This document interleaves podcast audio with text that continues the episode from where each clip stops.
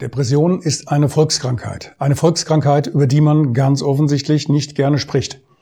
Wie ich bei den Recherchen für meine aktuelle Serie Depression festgestellt habe, feststellen durfte, ähm, ist das Interesse zwar relativ groß, äh, sich mit diesem Thema einmal auseinanderzusetzen und sich auch zu diesem Thema zu äußern, sofern man selbst betroffen ist. Aber es gibt eine gewisse Scheu, die da sagt, ich möchte noch nicht unbedingt mit meinem Thema an die Öffentlichkeit gehen. Ähm, ich konnte feststellen, dass von den äh, sechs, sieben, acht Personen, die sich jetzt relativ schnell gemeldet hatten, dass sie an dieser Serie aktiv teilhaben möchten, teilnehmen möchten, mitwirken möchten, dass ähm, relativ schnell auch ein Großteil dieser Personen wieder abgesagt hat mit unterschiedlichen Begründungen, die ich auch so akzeptieren muss. Klar, logisch. Ähm, in der aktuellen Episode, in der zweiten Folge der Serie spreche ich mit Lina. Auch ihr Name ist, ihr Name ist ähm, geändert. Es ist nicht ihr richtiger Name. Das Bild, was im Episodencover zu sehen ist, ist ein KI-Bild, das nicht der Realität entspricht. Logisch, aber wir haben uns auf dieses Bild geeinigt. Ähm, und die Stimme ist dann natürlich ebenfalls noch ein bisschen verändert worden, weil halt ähm, auch da der Punkt ist, man möchte zwar gerne über dieses Thema sprechen, das habe ich auch akzeptiert. Toll, mutig, ähm, aber man möchte halt nicht mit dem eigenen Namen dazu stehen. So ist es halt und deswegen also heute ein Gespräch mit Lina über ihren ähm, Weg, ihre Erfahrung in der Depression. Was ist passiert? Wie ist sie hineingekommen? Wie hat sie es gepackt, wieder rauszukommen? Und was empfiehlt sie jedem, der davon letztendlich betroffen ist? Ihre Geschichte nun in der nachfolgenden Episode. Und eine große Bitte von mir, nicht vergessen, wenn euch diese Episode gefallen hat, wenn euch der Walkman Podcast mit all seinen Themen ähm, gefällt, dann sagt es euren Freunden, teilt ihn, liked ihn, abonniert ihn auf dem Kanal eurer Wahl auf YouTube, Apple, Spotify, Deezer und so weiter und so fort. Das hilft mir, weil ist ja auch alles eine kostenfreie Leistung von mir, die aber sehr viel ähm, Zeit und Hirnschmalz und Kosten verursacht. Und von daher wäre das eine kleine Unterstützung. Herzlichen Dank dafür im Voraus. Und nun hinein in die aktuelle Episode. Mein Gespräch mit Lina. Sehr spannend. Los geht's. Walkman, der Podcast, der Motivation gibt für ein Leben in Gesundheit und Bewegung. Idee, Konzept und Moderation Ralf Baumgarten. Der Journalist, Trainer und Coach nimmt euch mit auf die Reise runter von der Couch hinein in ein gesundheitsbewusstes Leben in Bewegung.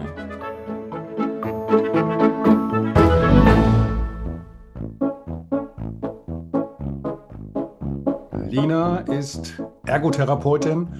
Der Name ist von der Redaktion geändert und sie hat seit über 20 Jahren Erfahrung mit dem Thema Depression und zwar in eigener Sache, weil Betroffene und aber auch von ihrem beruflichen Umfeld, von der, von der Tätigkeit her, weil sie halt als Ergotherapeutin häufiger halt mit Menschen zu tun hat, seit vielen, vielen Jahren, die selbst an Depression leiden. Ich sage erstmal, hallo Lina, schön, dass du da bist und schön, dass du dich im Gespräch stellst. Das äh, Bild ist für die YouTube-Leute ausgestellt, von daher nur mein Konterfei. Aus gutem Grund, wie gesagt, der Name ist geändert, aber wir, hier geht es ja auch um die Sache, um das Thema und von daher erstmal die Frage, wie bist du denn zum Thema Depression gekommen? Eher äh, zuerst über deine Tätigkeit als Ergotherapeutin oder weil du selbst davon betroffen warst und dich das auf einmal dann äh, direkt, mhm. ja, ich sag mal, erwischt hat? Ja, Ralf, schön, dass ich hier sein darf. Erstmal vielen lieben Dank. Ähm, ich hatte mit Depressionen zu tun, ähm, zuerst persönlich und später dann auch beruflich, wobei das eine mir auch ähm, bei dem anderen gut in die Karten gespielt hat, sag ich mal. Ähm, ja, meine Geschichte beginnt wie bei ganz vielen in meiner Kindheit mit verschiedenen Trauma, die ich durchlebt habe. Ähm, das fing ganz, ganz früh bei mir an mit dem Tod meiner Mutter, die eben aus Krankheitsgründen sehr jung sehr früh verstorben ist. Da war ich noch ein kleines Baby. Und mein Vater hat mich eben bei meinen Großeltern mütterlicherseits gelassen, die mich daraufhin großgezogen haben. Und das sind für mich bis heute eigentlich ja wie meine Eltern, aber zum besseren Verständnis, damit wir nicht durcheinander kommen, werde ich trotzdem, denke ich, von meinen Großeltern sprechen. Genau. Bei denen bin ich dann also groß geworden. Die haben mich dann auch adoptiert, also war das alles auch rechtlich gedeckelt. Und ja, der Tod meiner Mutter liegt natürlich so weit zurück, da war ich noch so klein, daran kann ich mich natürlich nicht erinnern, ganz klar, da war ich ja noch ein Baby. Ähm, aber es war vielmehr der, ja, der Umgang damit, der Umgang meiner restlichen Familie mit dem Tod meiner Mutter, der mir das Ganze so ein bisschen schwierig gemacht hat. Ähm, dazu komme ich dann gleich nochmal, inwiefern. Und das zweite Kindheitstrauma, das folgte nicht lange danach, das war dann der Tod meines Uropas. Da war ich schon sechs Jahre alt und bei dem Tod meines Uropas war ich auch anwesend. Hab natürlich nicht verstanden, was da passiert. Es hat auch niemand was zu mir gesagt oder mir irgendwas erklärt.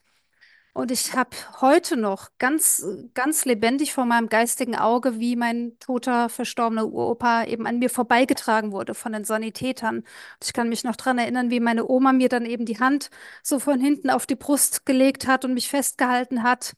Und wie sie meinen Uropa an mir vorbeigetragen haben. Das hat sich, ähm, ja, das hat sich in mein Gehirn eingebrannt, förmlich. Und Ich, ist da auch, darf ich, darf ich kurz ja, unterbrechen? ja. Wie, wie war das damals? War das jetzt von der, von der Familie so? Irgendwo, ähm, die ganze Familie hat zusammengelebt und dann kam die, diese Geschichte mit dem Tod vom Urgroßvater. Ähm, wie, wie kann ich mir das, das vorstellen? Also, ähm, das kenne ich jetzt Mhm. so nicht, weil bei uns, äh, wir haben halt äh, von, als Familie, sag mal, größtenteils getrennt gelebt. Die eine Familie dort, die andere da, Großeltern Mhm. hier und so weiter und so fort. Da war so diese, diese Enge, diese Nähe war Ja. so jetzt nicht gegeben.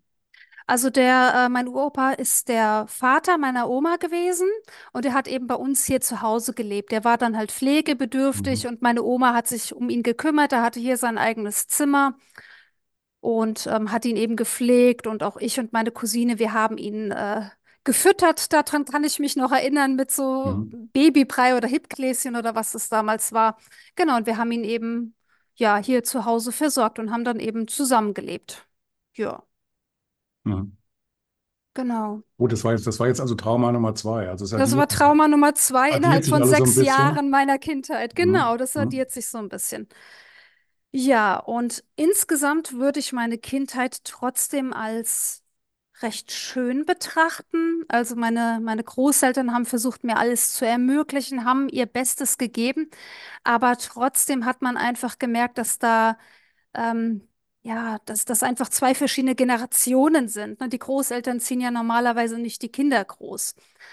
Und ähm, es gab natürlich viele Generationskonflikte, vor allem dann später in meiner Jugendzeit. Und wie gesagt, auch der Umgang mit dem Tod meiner Mutter, ähm, das war alles, ja, war alles nicht so, wie man sich das, ähm, wie man sich das wünscht. Es wurde sehr wenig darüber gesprochen, mir wurde sehr wenig darüber erklärt.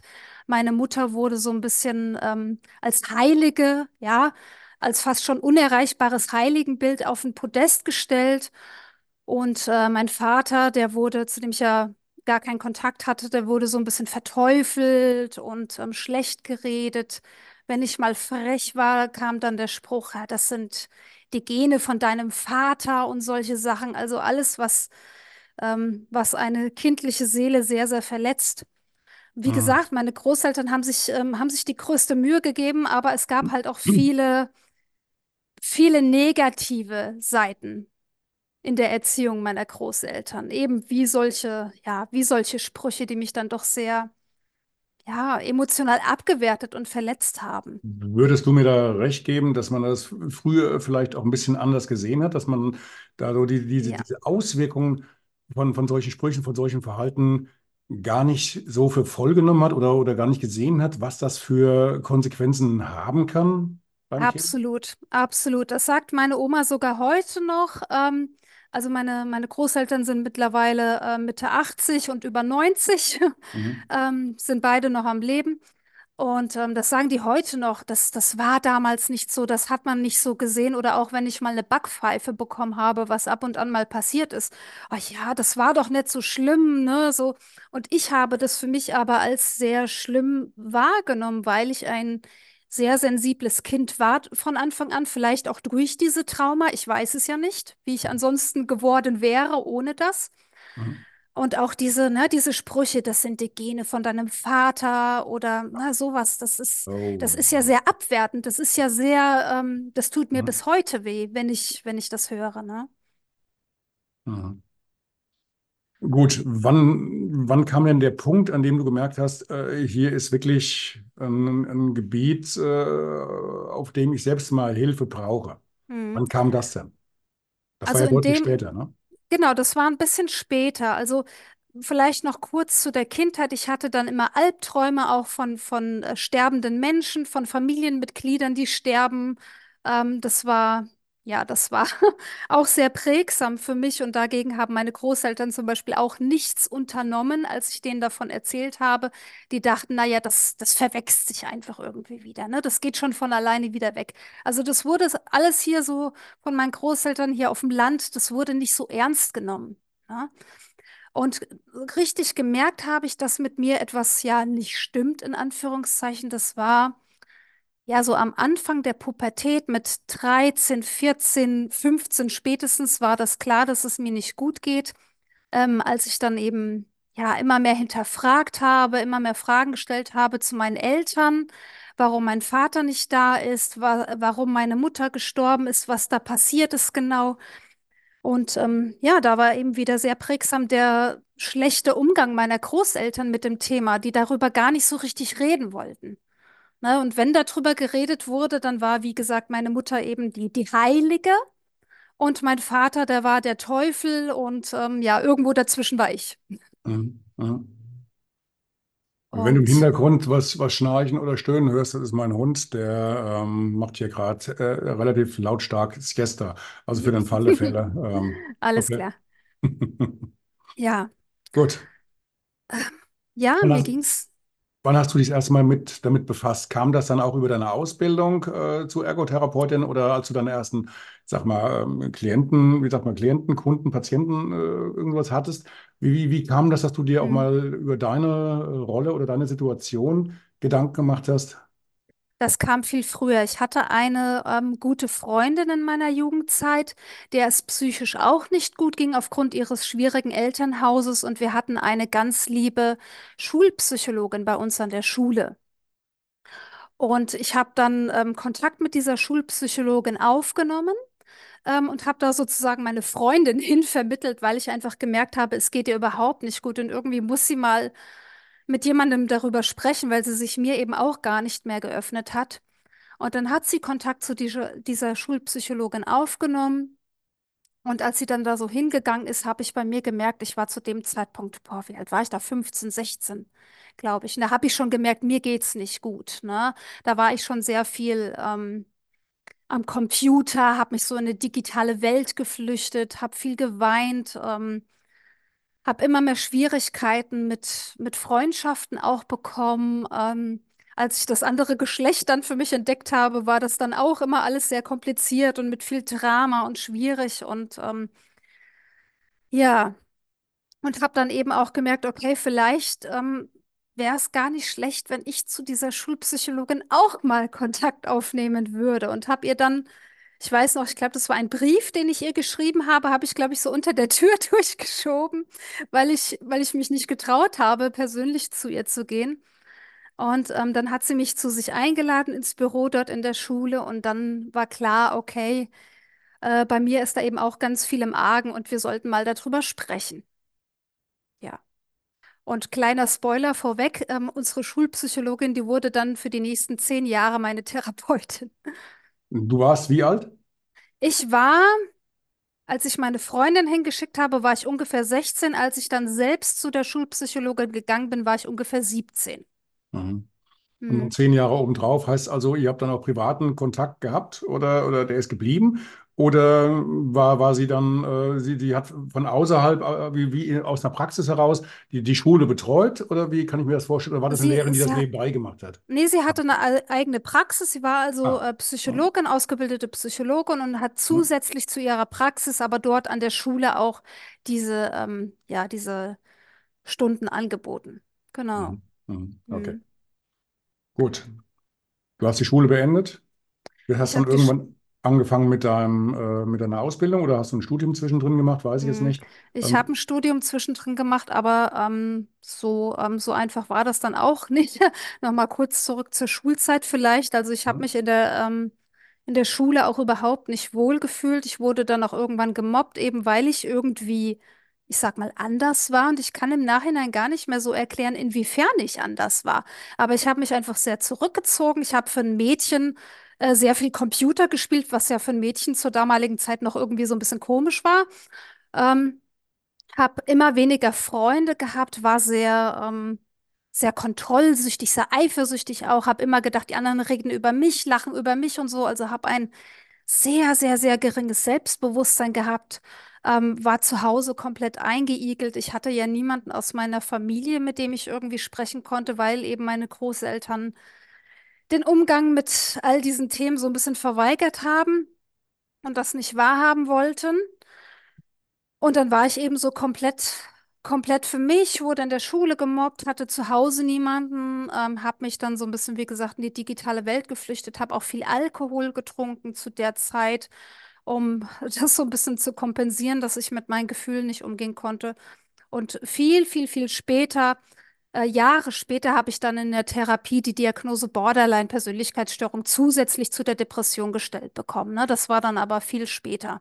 Und darf ich Und ganz kurz, darf ich ganz kurz mit, ja, äh, mit einhaken? Ich habe ja im Vorfeld zu dieser Aufnahme äh, in meinen sozialen Medien oder meinem, über die Medien, in denen ich zugange bin, ähm, auch nachgefragt äh, zu, zu drei unterschiedlichen Themen. genau. Und zwar einmal zum Thema Depression, zum Thema Borderline und Mhm. zum Thema Alkohol, aber beziehungsweise nicht Alkohol oder Alkoholmissbrauch, sondern eigentlich, wie kommt man als ähm, Normalsterblicher, ob jetzt schon ein Fall für anonyme Alkoholiker oder einfach nur, weil man sagt, äh, man wehrt sich gegen den permanenten Gebrauch von Alkohol im Alltag, diese, dieses gesellschaftliche, diese gesellschaftliche, Mhm. äh, äh, sag mal, schon fast Ver Verpflichtung. Man, man ist ja fast Ja, verpflichtet bei, bei öffentlichen Anlässen oder bei gesellschaftlichen ähm, Zusammenkünften immer Alkohol zu trinken, ab einem gewissen Alter, weil wenn du keinen Alkohol genau. trinkst, dann, dann wirst du ja irgendwie schon so ein bisschen schon angeguckt. komisch angeguckt, ja, komisch angeguckt, genau. Und da war jetzt genau. meine Überlegung, in Amerika gibt es das, äh, hier in Deutschland noch nicht.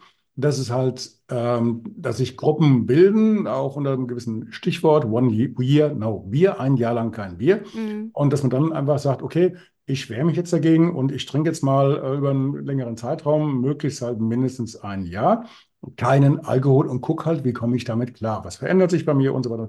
Und dann kommt ja witzigerweise äh, eine, eine Geschichte raus, dass ich jetzt mehrere Personen ähm, kennengelernt habe, die äh, Depressionen haben und dann gibt es das oft auch in der Kombination mit Mhm. Borderline und Alkoholmissbrauch. Und das hat mich Genau. dann schon ein bisschen überrascht.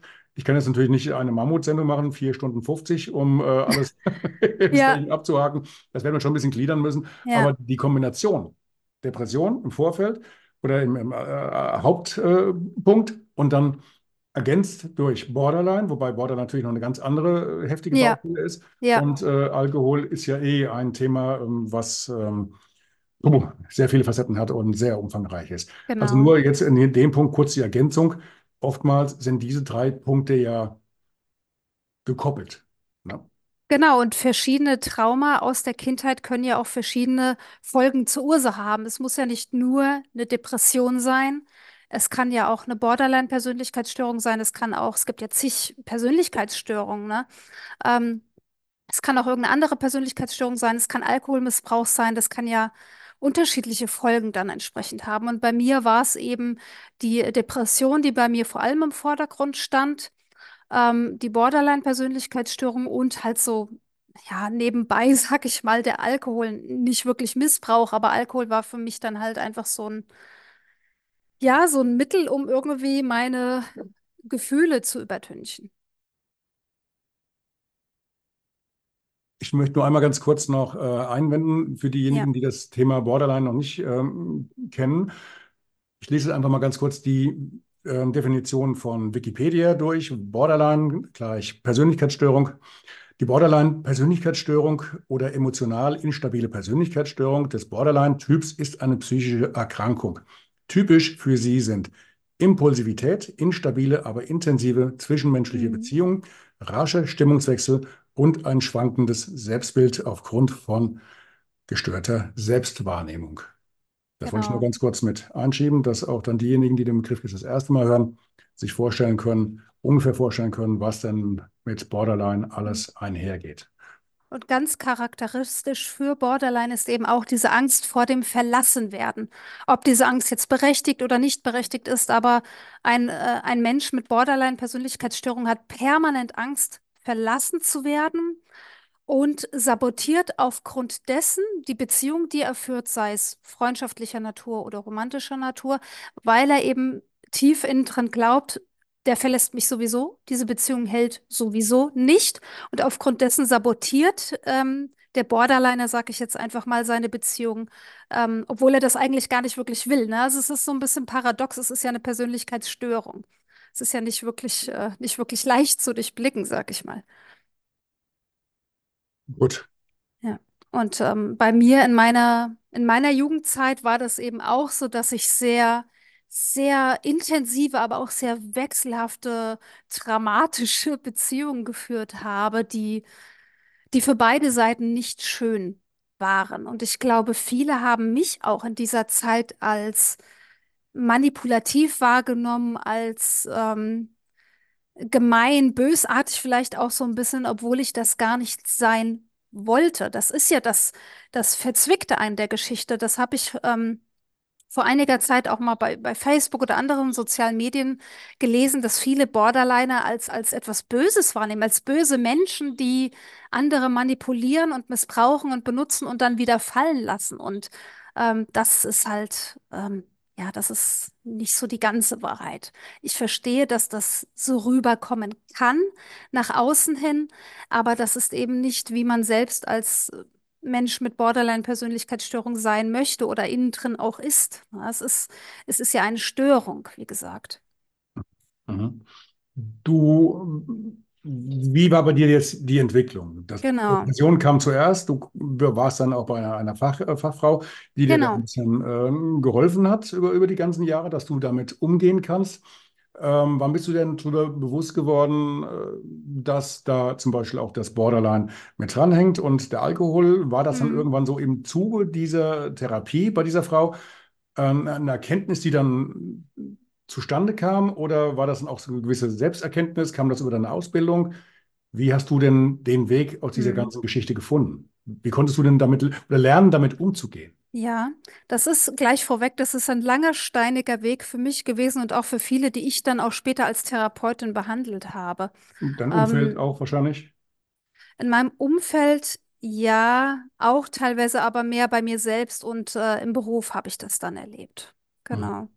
Und ähm, ich hatte ja, wie du gerade schon gesagt hast, dann diese Therapeutin als langjährige Weggefährtin sozusagen, die so der erste Ankerpunkt war, um für mich zu erkennen, dass ich überhaupt eine Depression habe. Das mit Borderline, das kam da noch gar nicht zur Sprache. Das war wirklich erstmal die Depression, die im Vordergrund stand. Ähm, und so ein bisschen diese Biografiearbeit, ne, meine schwierige Biografie, meine Kindheitstraumata so ein bisschen aufzuarbeiten. Da stand eben die Depression sehr im Vordergrund. Und der Alkohol, wie gesagt, war ja bei mir äh, in meinem Falle sowieso nur in Anführungszeichen begleitend, ja. Ähm, und durch diese Therapeutin habe ich dann eben erfahren, was Depression bedeutet, ähm, wodurch das ausgelöst wurde bei mir in dem Fall. Und meine Therapeutin, die ist ein ganz, ganz toller Mensch. Ähm, sie war so der erste Mensch seit Jahren, der, der so an mich geglaubt hat. Ja, sie hat mir auch gesagt, ähm, dass sie stolz ist auf mich, als ich dann mein Abitur geschafft hatte. Von meinen Großeltern habe ich nur gehört, na, das schaffst du eh nicht. Und diese Therapeutin war eben so der erste Mensch, der wirklich an mich geglaubt hat und mir das auch gezeigt hat und gesagt hat, ne? Und ähm, Dafür bin ich ihr heute noch dankbar und habe ihr tatsächlich auch irgendwann mal einen, einen Dankesbrief geschrieben, über den sie sich sehr gefreut hat und bedankt hat, weil sie einfach wirklich der Mensch war, der mich da, ähm, der mich da gerettet hat, ne? Der mich auch so ein bisschen von ähm, aufkommenden Suizidgedanken und so tatsächlich abgebracht hat. Und das war, das war ganz, ganz wichtig für mich, dieser Person zu begegnen. Und ähm, ich habe ähm, ich habe dann nach der Schule ein Studium angefangen und dieses Studium dann aber abgebrochen, weil ich zu der Zeit noch unfassbar unselbstständig war. Meine Großeltern haben mich nämlich auf der einen Seite sehr ja, sehr unselbstständig gehalten, sehr überbehütet. Heute würde man dazu äh, Helikoptereltern oder Rasenmäheltern oder, ne, gibt es ja so verschiedene Begriffe, würde man, glaube ich, dazu sagen heute. Und auf der anderen Seite eben, wie gesagt, diese Abwertung. Ne? Also auf der einen Seite Abwertung, auf der anderen Seite diese totale Überbehütung. Und dann habe ich mein Studium eben abgebrochen. Ich habe nämlich sowieso nur Computer gespielt, äh, Alkohol getrunken und ähm, mich in so einer Online-Welt bewegt und ja, habe gemerkt, okay, Darf das ich, Studium, darf ich fragen, was das für ein. Studium war? Was war das für ein Thema? Ähm, das war ein Lehramtsstudium.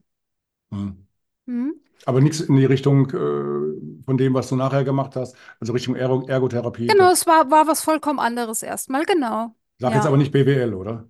Nein, nein, nein. Es war Lehramtsstudium, Okay. ähm, Gymnasiallehramt. Hm, Genau. okay. Und dann habe ich das eben abgebrochen und stand dann erstmal wieder da. Also ich war schon mal froh, dass die Schule rum war, weil die Schulzeit war für mich ganz grausam. Da hatte ich gar keine Freunde, da wurde ich gemobbt. Das war für mich die schlimmste Zeit so in meinem ganzen Leben. Dann das abgebrochene Studium, so. Und dann hing ich erstmal wieder in der Luft. Und dann hatte ich eben, wie gesagt, zum Glück diese tolle Therapeutin, die dann gesagt hat, Mensch, ähm, du bist doch eigentlich auch sehr einfühlsam und durch deine eigene Geschichte kannst du, kannst du sowas ja auch gut nachvollziehen. Guck dir doch mal die Ergotherapie an. Gesagt, getan. Ich habe dann verschiedene Praktika gemacht, mal im Kindergarten und in der Ergotherapiepraxis. Und in dieser Ergotherapiepraxis dachte ich dann, oh ja, das gefällt mir. Das ist irgendwie mit Menschen zusammenarbeiten und auch meine eigene persönliche Erfahrung da einfließen lassen. Das hat mir irgendwie gut gefallen. Und dann habe ich mich an einer ähm, Schule für Ergotherapie beworben und wurde dort auch zum Glück genommen. Genau. Aber die Depression war zu dem Zeitpunkt definitiv noch nicht überwunden. Also ich habe auch am Anfang meiner Ausbildung gemerkt, dass so die alten Muster in meinem Kopf, die waren sehr, sehr, sehr gefestigt, dass ich geglaubt habe, ne, ich kann eh nichts. Ich habe ja auch von meinen Großeltern nur gehört, ach, schaffst du eh nicht. Ne?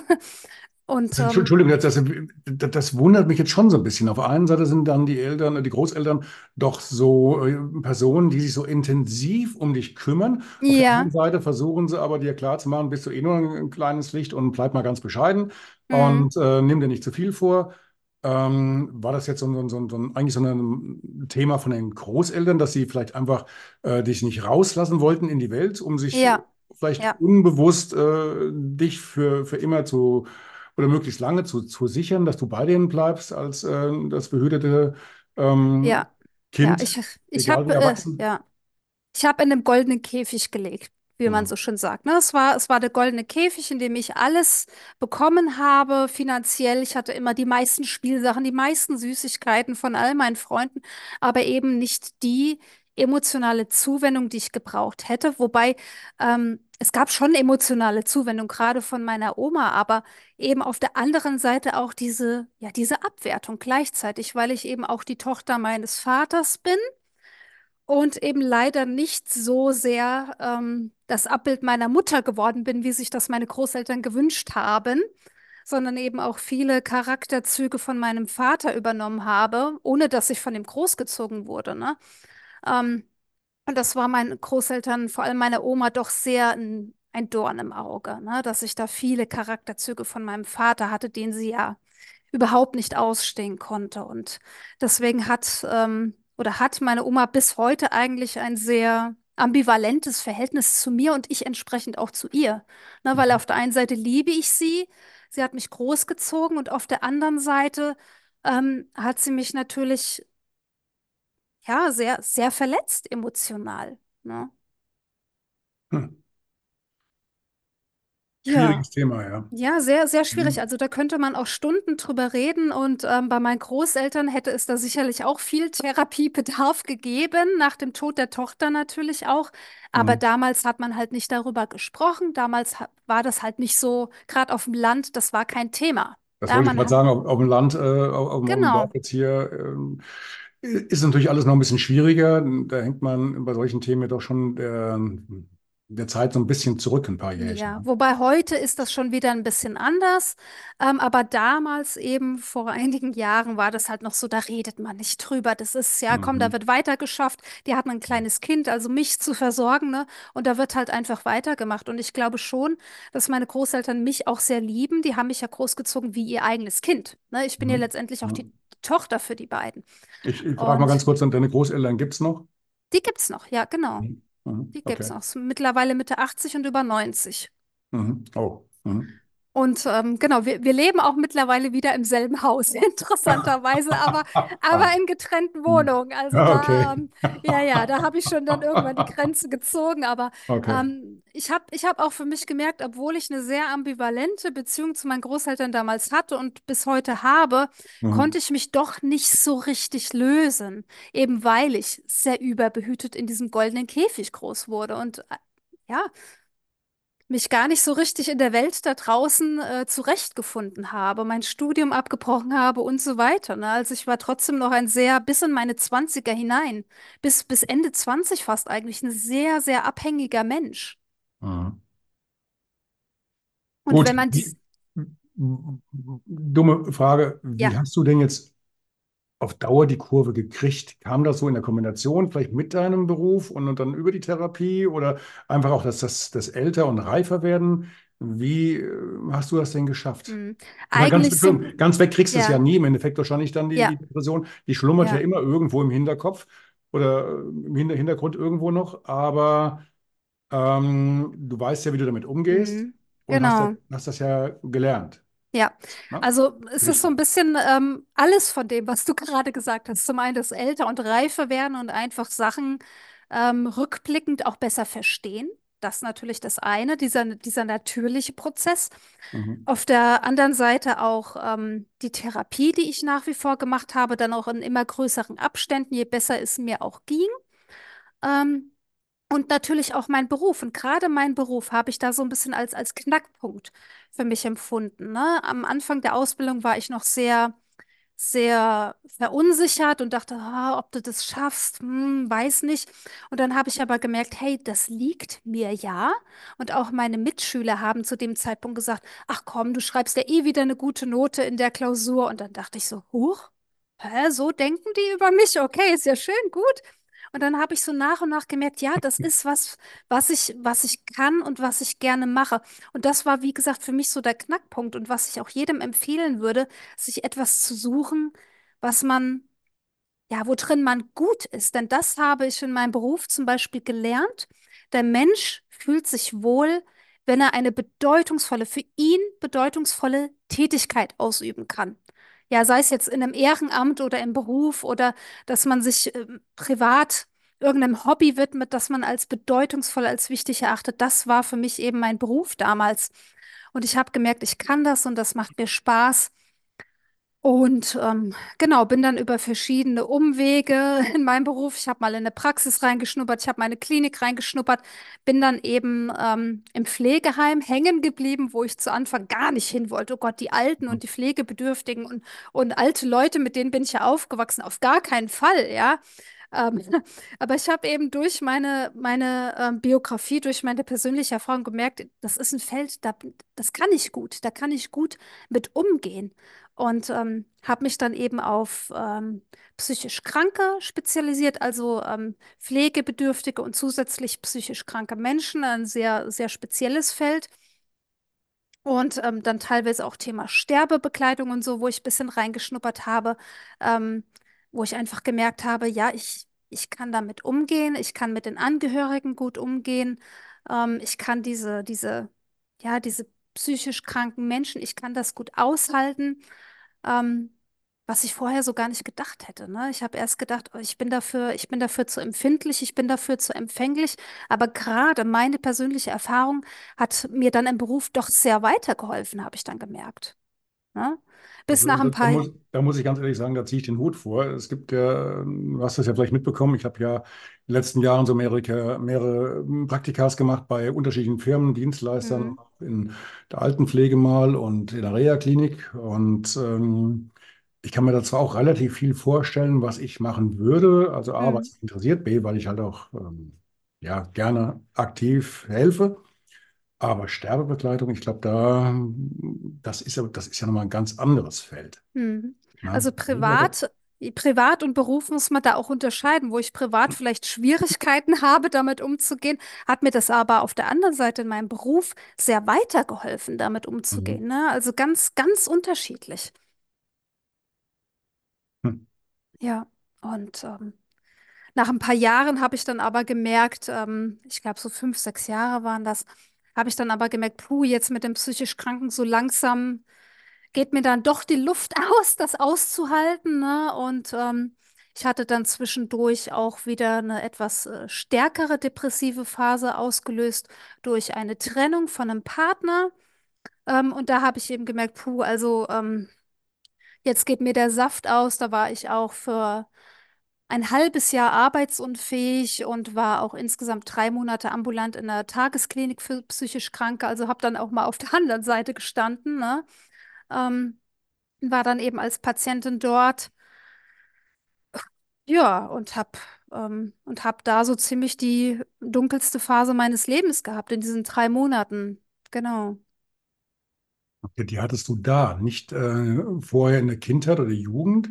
Die kam dann erst nach hinten raus, Trennung und dann Genau, und so richtig. Also, genau, in meiner, Ki- ja. die dunkelste Phase heißt, klar, es hatte ich jetzt am, mit am schwersten erwischt, Mhm. aber war das dann auch der Punkt, wo du dann in die äh, absolute Aufarbeitung gehen musstest und äh, wie, wie, wie, wie kann ich mir das vorstellen?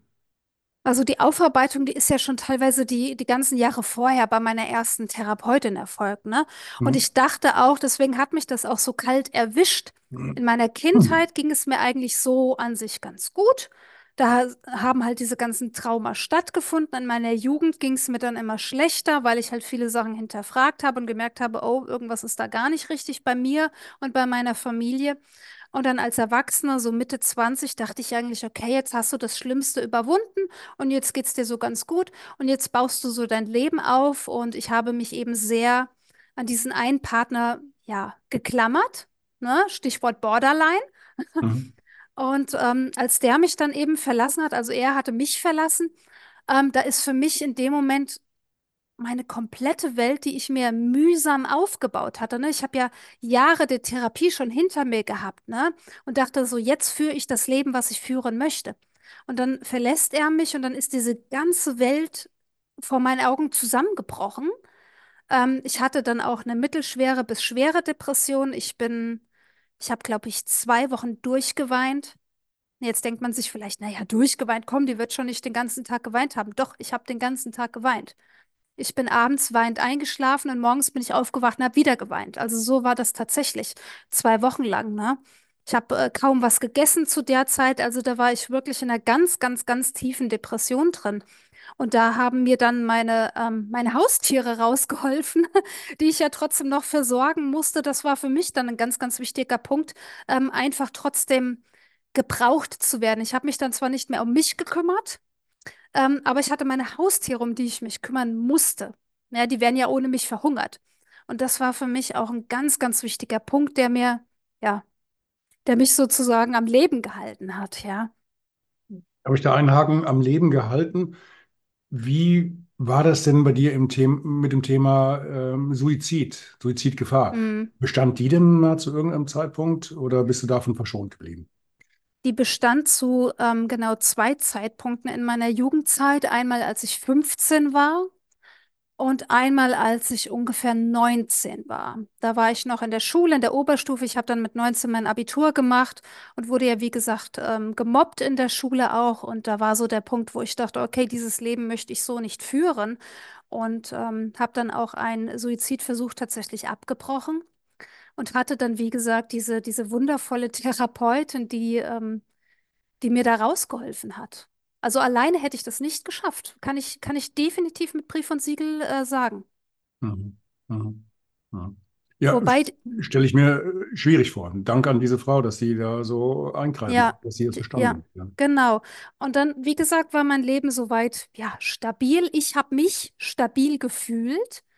Dann hatte mein Partner mich verlassen. Dann ist, wie gesagt, diese Welt zusammengebrochen. Und dann war ich nochmal in so einem richtig, richtig tiefen, dunklen Loch, Ich habe keine Zukunft gesehen. Ich wusste nicht, wie mein Leben weitergehen sollte. Hatte zu dem Zeitpunkt aber keine Suizidgedanken, interessanterweise, ähm, weil ich ja schon so viele Jahre der Therapie und so weiter da auch schon hinter mir hatte und genau wusste, okay, es geht irgendwie weiter. Ich sehe es zwar zum jetzigen Zeitpunkt noch nicht, aber ich weiß, es wird irgendwie weitergehen und es ging dann auch weiter. Oh, das ist ganz schön viel, viel, viel, viel Tobak. Ja, auf Ähm, jeden wie, wie Fall. lang ist denn diese dunkelste Phase von dir? Wie, wie weit liegt die zurück? Wie viele Jahre? Die war 2015. 2015, also Mhm. bald, bald zehn Jahre. Das war Anfang 2015, genau. Gut, wir, wir können das ja vorwegnehmen. Dein, dein Leben läuft aber jetzt, äh, du, hat, du hast die Kurve gekriegt, also privat, äh, beruflich, äh, familiär und ähm, dein, dein Leben läuft in, das klingt jetzt blöd, wenn ich jetzt sage, in geordneten Bahnen, Mhm. aber äh, du bist zufrieden. Ähm, zufrieden ja, aber geordnete Bahn ja und nein. Also ich bin jetzt seit einiger Zeit schon aus dem Beruf draußen wegen meiner kleinen Kinder.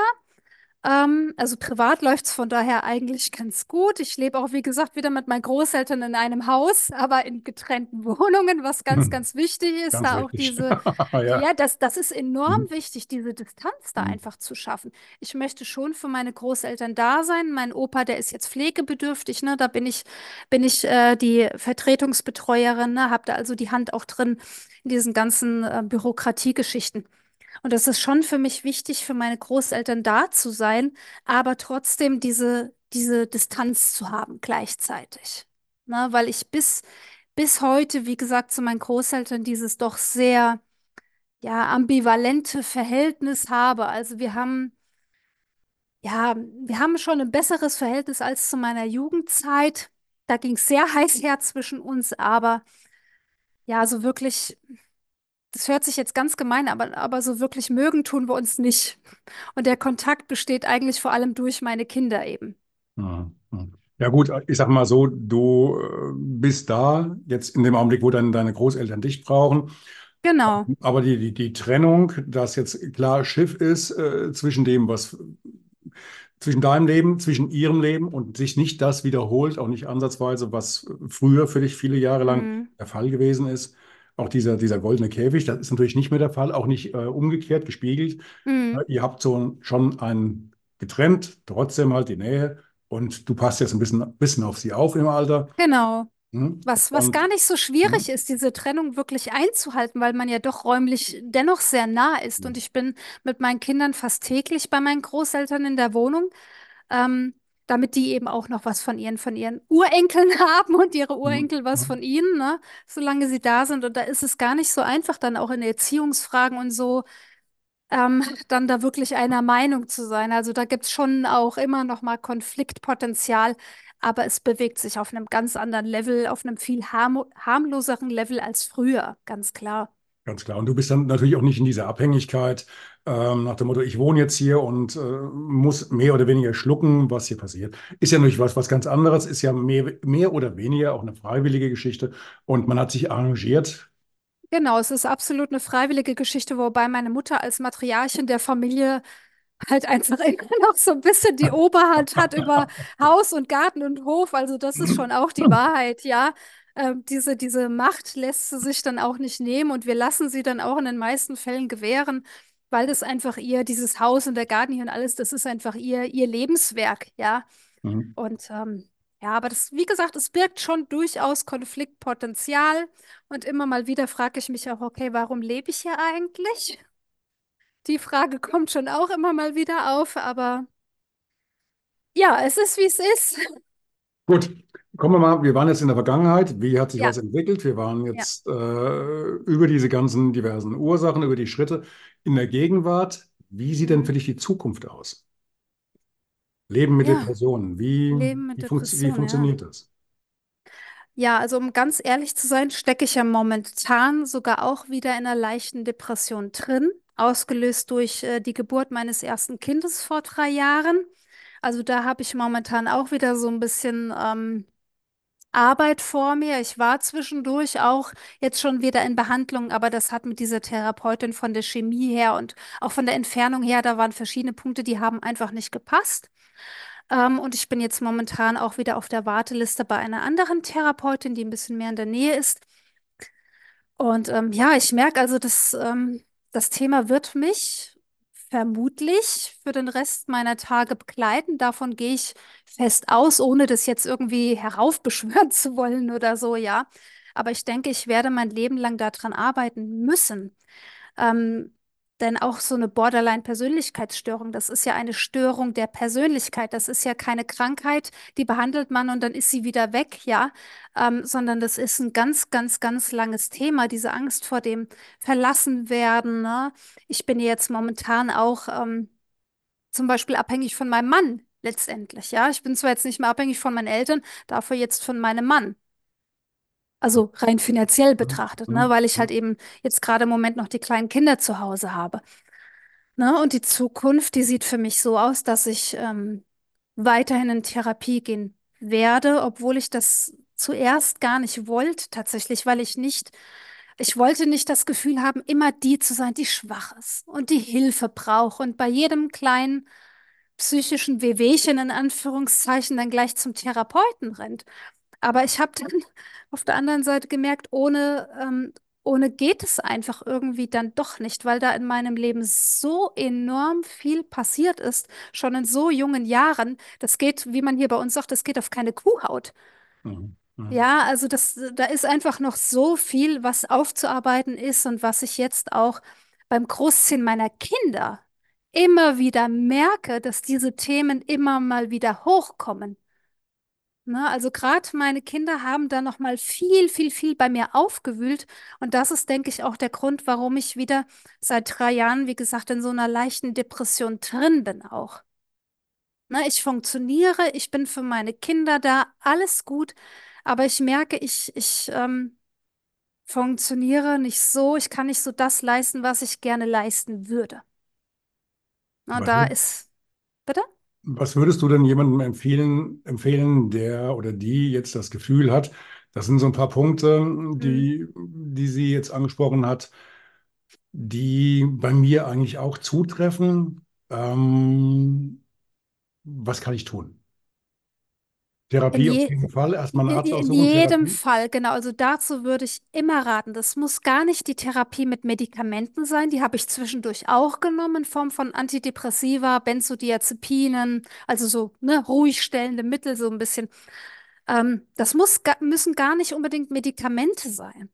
Aber sich in jedem Fall, gerade bei Suizidgedanken, nicht warten, ob es besser wird oder so, gerade bei Suizidgedanken, wirklich so schnell wie möglich Kontakt aufnehmen zu einem Therapeuten. Die können auch Notfall, äh, Sprechstunden anbieten. Also wenn jemand wirklich in einem ganz tiefen Loch steckt, hat Suizidgedanken, ähm, da kann man auch kurzfristig wirklich zu einem Therapeuten gehen im Notfall, ne? Mhm. Für eine, ähm, für eine, ich sag mal, längerfristig ausgelegte Therapie wie jetzt bei mir. Da muss man natürlich eine Weile auf der Warteliste stehen. Das ist einfach so, ja. Aber kurzfristig ähm, geht, ähm, geht sowas durchaus. Also das ist das eine, die Therapie suchen, sich Freunden, Verwandten anvertrauen. Das war bei mir zum Beispiel ja gar nicht der Fall. Meine Familie hat ähm, zum einen meine Depression gar nicht wahrhaben wollen, geschweige denn mich dahingehend unterstützt. Also ähm, da hatte ich, wie gesagt, diese wundervolle Therapeutin, die mich da so ein bisschen am Haarschopf aus dem Sumpf rausgezogen hat. Ähm, aber dennoch ähm, Freunden, Familien anvertrauen und ähm, ja, das ist, das ist ganz schwierig, da, ähm, da was zu raten, weil jeder Mensch ja doch so anders ist. Mir zum Ja, Beispiel hat ja auch Ich glaube aber, mein, den, den, den, den, den Kernpunkt hast du ja schon gesagt gehabt. genau, Also nicht versuchen, das Ganze irgendwie mal einen Eingang äh, hinzubekommen, nach dem Motto, ich packe das nein, schon, ich bin ja eine nein, starke Persönlichkeit. Der springende Punkt ist immer erstmal Hilfe holen und Hilfe genau, auch zulassen. Viele lassen ja die Hilfe gar nicht genau. zu. Na, Und also sich auch gar nicht schwach ähm, fühlen, das ist Blödsinn. Das habe ich ja zwischendurch gedacht, oh, warum bin ich so schwach? Warum kriege ich das nicht allein hin? Das ist vollkommener Quatsch. vollkommener Eine, Quatsch. eine Das ist, Depression, Entschuldigung, das ist aber auch, glaube ich, auch ein Gesellschaftsding. Ich glaube, in ja, anderen In ja. anderen Kulturen, in Amerika zum Beispiel, hat man ja diese, diese Probleme nicht, dass man sagt, man geht jetzt mal zum Therapeuten. Hier bei uns ist es halt gleich äh, mhm. der Nimbus, ich gehe zum Therapeuten, also habe ich halt irgendein Problem, in Anführungszeichen, oder ein größeres Problem, mhm. weil man das, und das wird auch in der Gesellschaft immer so gesehen, wer zum Therapeuten geht. Ähm, ja, der ist, ist eine Baustelle, eine größere. Ne? Genau, ja. Und was ich, ähm, ein Beispiel, was ich gerne anbringen möchte, wenn jemand einen Schlaganfall hat, ne, das findet ja im Gehirn statt, der Schlaganfall. Mhm. Und dann kann es ja sein, dass derjenige zum Beispiel einseitig gelähmt ist, kann Arm und Bein nicht mehr bewegen. Und da würde auch niemand auf die Idee kommen, hinzugehen, zu sagen, Nein. hier, dein Arm und dein Bein sind doch vollkommen in Ordnung, steh auf und lauf. Tu nicht so. Niemand, niemand. Stell dich nicht so an, genau. Genau, stell dich nicht so an, steh auf aus deinem Rollstuhl und geh. Das, das würde niemand machen. Und das ja. ist ja auch eine Schädigung im Gehirn. Mhm. Ja, und eine Depression findet ja auch im Gehirn statt, in der Psyche. Da kann die äh, Gehirnchemie auch durcheinander sein. Also das lässt sich ja heutzutage auch alles nachweisen. Das ist äh, keine, keine eingebildete Erkrankung, sondern das ist tatsächlich eine Erkrankung, eine Erkrankung der Psyche, die tatsächlich da ist. Das kann man nicht einfach so abschütteln. Vielleicht erklärt das aber auch, vielleicht kommt das ja auch so ein bisschen aus unserer Vergangenheit, dass wir da halt so ein bisschen Probleme haben, solche äh, Krankheiten halt äh, zuzugeben, beziehungsweise zu sagen, ich habe da ein Thema, mhm. da, das, da muss mal einer drüber gucken, der ein bisschen mehr Ahnung hat als ich oder als das Internet. Ähm, in Amerika zum Beispiel ist es ja so, dass die Zahl der Therapeuten für, für solche Themen ja um ein Vielfaches größer ist und dass mhm. es da auch, ich will nicht sagen, dazugehört, wie jetzt der Gang zum Hausarzt, aber man ist da wesentlich häufiger und selbstverständlicher und wird auch nicht irgendwie schief von der Seite angeguckt. Ne? Ja, hier das auf dem Land hat man Wartezeiten von teilweise über einem Jahr. Wie gesagt, außer Notfällen, aber in den meisten Fällen hat man eine Wartezeit von ja, von einem Jahr oder länger sogar. Unglaublich. Und das, das ist momentan ist ja nicht besser geworden. Ne? Richtig, man muss ja irgendwie diese Zeit bis dahin auch irgendwie überbrücken, ja. Also das ist gar nicht so einfach. Deswegen ähm, mein, mein Rat auch, sich Freunden und Familien anvertrauen. Das sind natürlich keine, keine Therapeuten, sollen sie auch gar nicht sein. Und deswegen auch an dieser Stelle mein Rat für die Freunde und die ähm, Familienangehörigen. Versucht nicht denjenigen zu therapieren. Das könnt ihr nicht, das ist gar nicht euer Job. Und viele haben mich auch schon gefragt, ja, aber was kann ich denn machen? Ne? Einfach da sein. Mhm. Einfach da sein und ganz, ganz wichtig, den Menschen nicht aufgeben. Jemand, der in der Depression ist, der, der schlägt tausend Einladungen gefühlt in den Wind.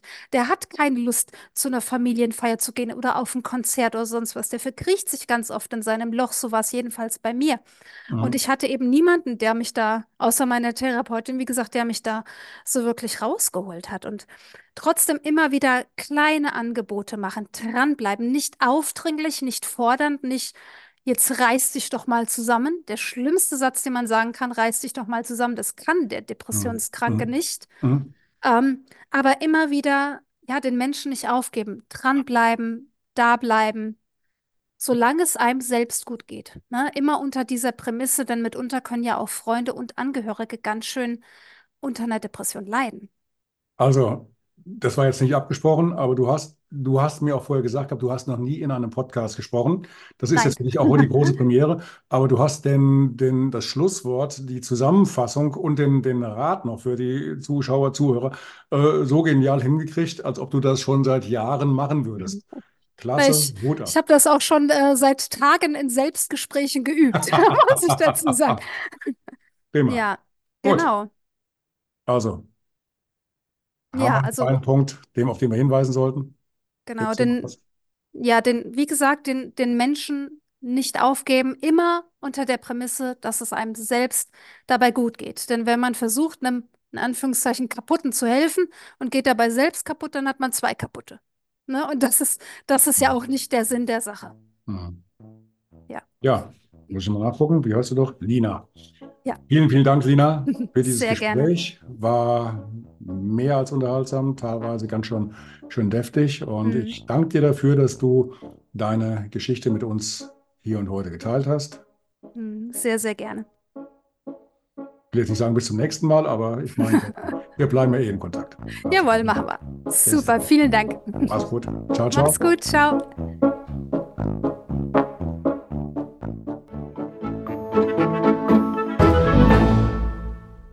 Eine kurze Bitte zum Schluss. Hat dir diese Folge gefallen? Dann abonniere bitte meinen Podcast bei Apple, Spotify oder dem Anbieter deiner Wahl und hinterlasse mir nach Möglichkeit gerne eine 5-Sterne-Bewertung. Du möchtest mir einen Kommentar geben oder mich direkt kontaktieren? Dann tu dies über Facebook Messenger oder per E-Mail. Die Adressen findest du in den Show Notes. Ich danke dir fürs Zuhören. Bleib wach, gesund und aufmerksam. Bis zum nächsten Mal. Dein Ralf.